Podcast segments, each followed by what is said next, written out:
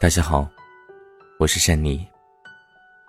今天要跟大家分享的故事，来自于小曼前男友的一些故事。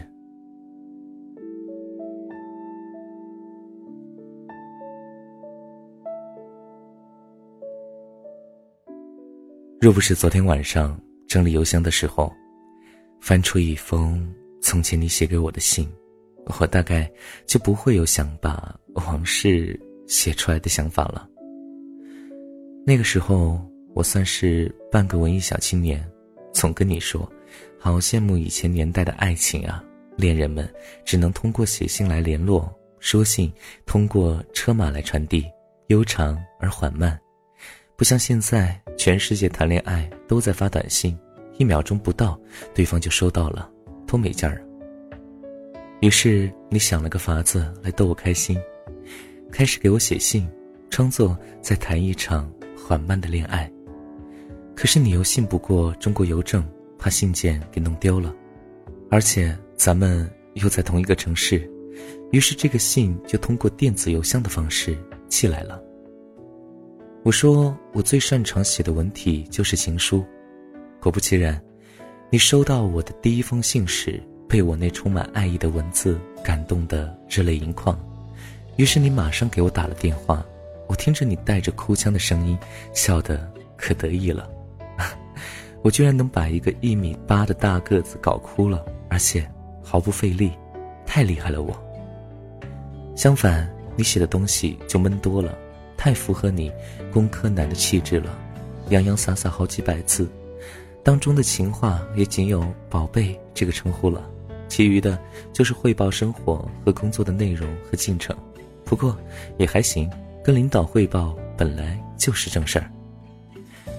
已经记不大清我们相遇的细节了，只记得那会儿是某个大型的活动，咱俩刚好都担任那次活动的志愿者。而且守同一个区。彼时我正处于上一段恋爱分手后的低潮期，正是趁虚而入的好时候。后来你说，在那个寒冬里，每天支撑你一大早顶着寒风跑去当志愿者的力量，就是可以看到我的笑脸，可以让你的心暖上一整天。那可不，二十岁的女孩弄得皮肤都可以挤出水了。能不好看吗？不过我想说的是，一个工科男能说出这么动人的话，我的心里也是暖了好些日子呢。有一天晚上工作结束后，你陪我回学校，不知道为什么走得特别特别慢。我后来急了，就想自己走快点儿，不等你了。你突然好着急的抓住我的手，紧张的说：“呃，你你你你有男朋友吗？”能做我女朋友吗？我愣了一下，还没有来得及反应，你又紧接着说了一句：“对，不同意的话，那我就做你男朋友。”刹那间，我被你那皱着眉头、咽着口水的紧张神色给逗乐了。那会儿没有知乎，不然我得上去回答那个被不会撩妹的人强撩是一种什么样的体验的问题了。你大概算是我交过的男朋友当中最穷酸的一个。我们在一起最多的活动就是买团购券吃饭买团购电影票看电影，你总让我做决定。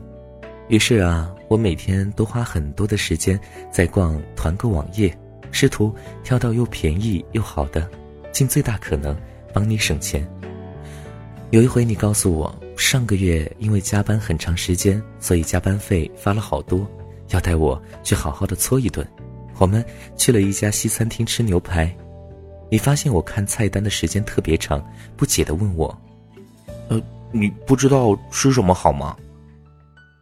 我说：“这个牛排套餐一百二十六克就要一百五十八元，我们还是吃这个鸡扒套餐吧，一百五十克才一百零八元。”你听了之后，呆呆的看了我好久，然后跟服务员。点了那个一百五十八元的牛排套餐。吃完饭回到学校，收到你的短信，你说：“宝贝啊，以后我一定赚好多钱，然后全都给你，让你吃最好的东西。你又问我，宝贝啊，万一以后我没房没车，你会嫁给我吗？我想都没想就回了你三个字：照样嫁。学生时代的爱情真是单纯呐，似乎胸口上就刻着个勇字，只要有爱，就可以冲破重重困难，毫不畏惧。那一年过圣诞节，那是我们在一起后的第一个圣诞节。我因为特别喜欢这个节日，所以早早的就在与你商量，到时候要怎么庆祝。你听了若有所思，却似乎没有一点想要行动的意思，还是该上班上班。而且那段时间晚上打电话的时候，你也特别忙，没说几句就说要先忙去了。我有点失望，心想找个工科生当男朋友就是无趣啊。平安夜的夜晚。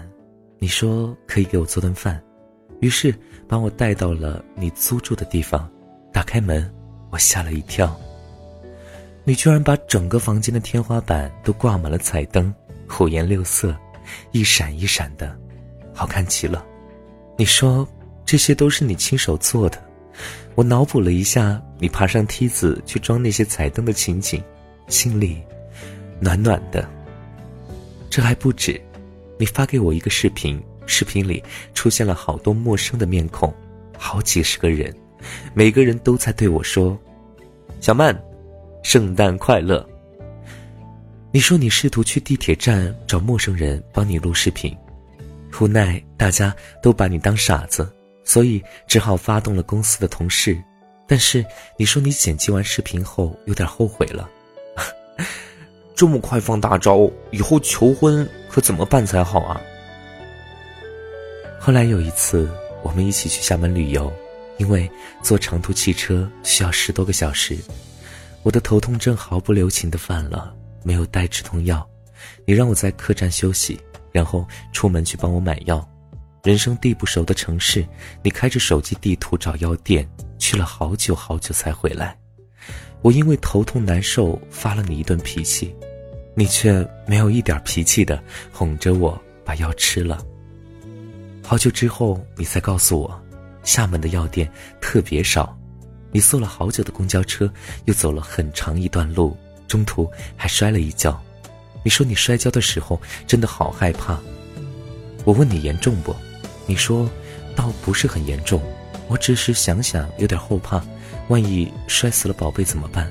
宝贝，以后怎么办？然后你又补了一句：“宝贝，你以后一定要比我早走。”我后来毕业了，去了别的城市工作。我说异地恋是很难维持的，不如分开好了，好聚好散。你特别认真的对我说：“不同意，反正我们的异地恋一定可以维持。”你说到做到，每天雷打不动的打电话，趁着工作的间隙。给我发信息，每周五下班就坐两个多小时的大巴来看我。我周末有时候加班，你就帮我打扫屋子，去菜市场给我买好一个星期的肉，整理好冰箱。我自认为自己是独立自强的新时代女性，直到有一次发高烧，病得全身无力，想到你远在几百公里的地方，突然脆弱的哭了起来，这才发现自己。原来已经变得这么依赖你了。因为距离而产生的不安全感和矛盾，随着时间的推移越发放大。你我的工作都暂时没有办法变动。我对于那段时间的记忆，就只有我每天不断的抱怨，以及你每天不断的安慰，彼此都很无奈。最后我发邮件提了分手，前后思量了半个月。你不断挽回，但面对我的毅然决然，深感无力。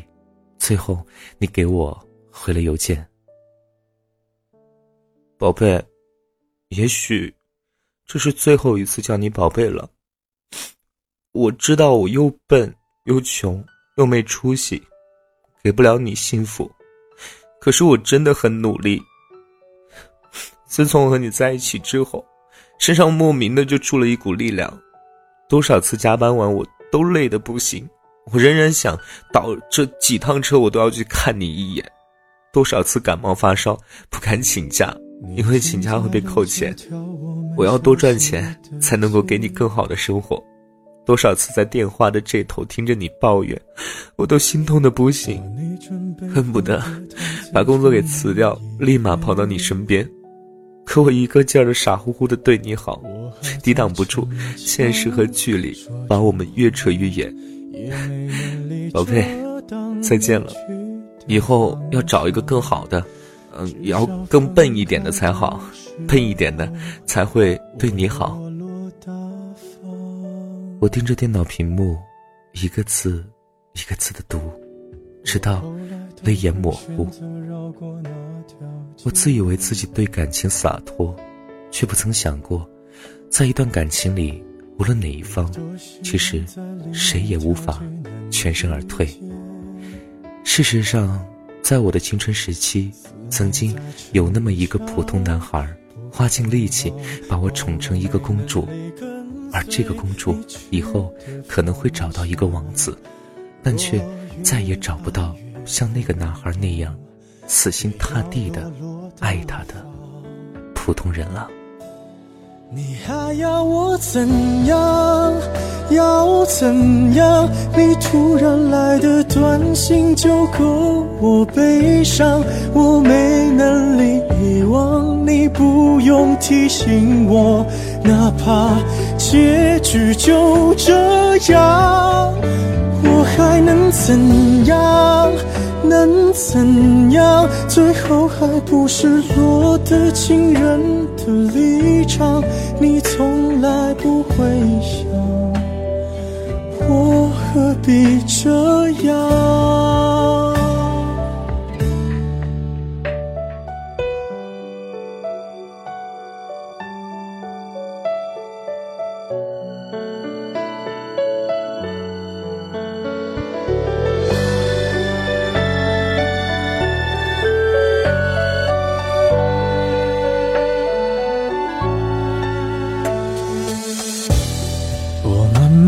回到自己的生活圈，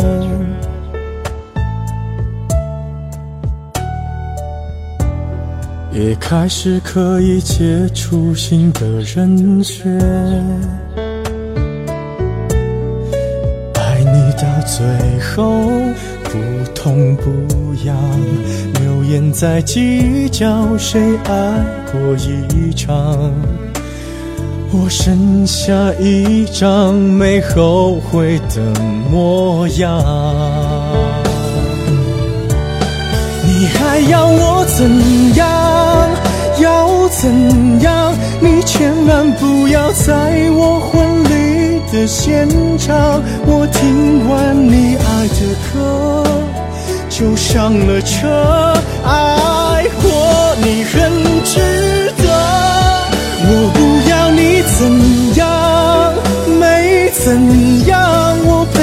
走的路，你不能忘，因为那是我最快乐的时光。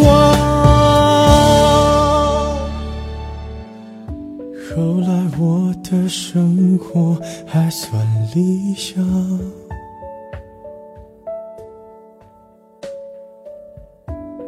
没为落到孤单的下场。有一天晚上，梦一场，你白发苍苍，说带我流浪，我还是没犹豫，就随你去天堂。不管。能怎样？我能陪你到天亮。